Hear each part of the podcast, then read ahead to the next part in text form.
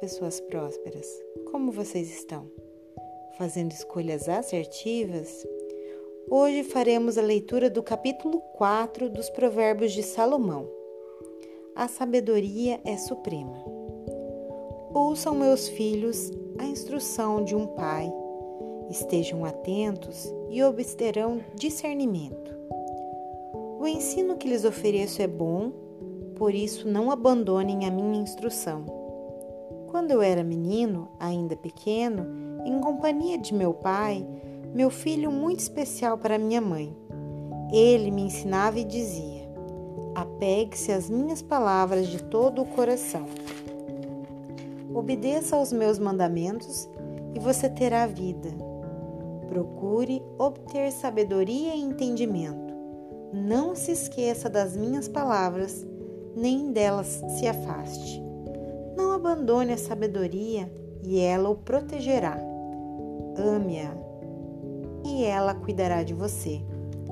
O conselho da sabedoria é: procure obter sabedoria, use tudo o que você possui para adquirir entendimento. Dedique autoestima à sabedoria e ela o exaltará. Abrace-a e ela o honrará ela porá um belo diadema sobre a sua cabeça e lhe dará de presente uma coroa de esplendor. Ouça, meu filho, e aceite o que eu digo, e você terá vida longa. Eu o conduzi pelo caminho da sabedoria e o encaminhei por veredas retas.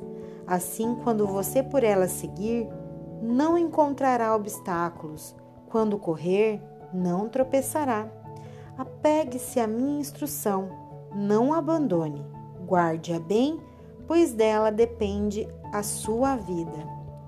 Não siga pela vereda dos ímpios, nem ande no caminho dos maus. Evite-o, não passe por ele, afaste-se e não se detenha, porque eles não conseguem dormir enquanto não fazem o mal. Perdem o sono se não causarem a ruína de alguém pois eles se alimentam de maldade e se embriagam de violência. A vereda do justo é como a luz da alvorada que brilha cada vez mais até a plena claridade do dia. Mas o caminho dos ímpios é como densas trevas, nem sequer sabem em que tropeçam. Meu filho, escute o que lhe digo, preste atenção às minhas palavras. Nunca as perca de vista, guarde-as no fundo do coração, pois são vida para quem as encontra e saúde para todo o seu ser. Acima de tudo, guarde o seu coração, pois dele depende toda a sua vida. Afaste da sua boca as palavras perversas. Fique longe dos lábios da maldade. Olhe sempre para a frente.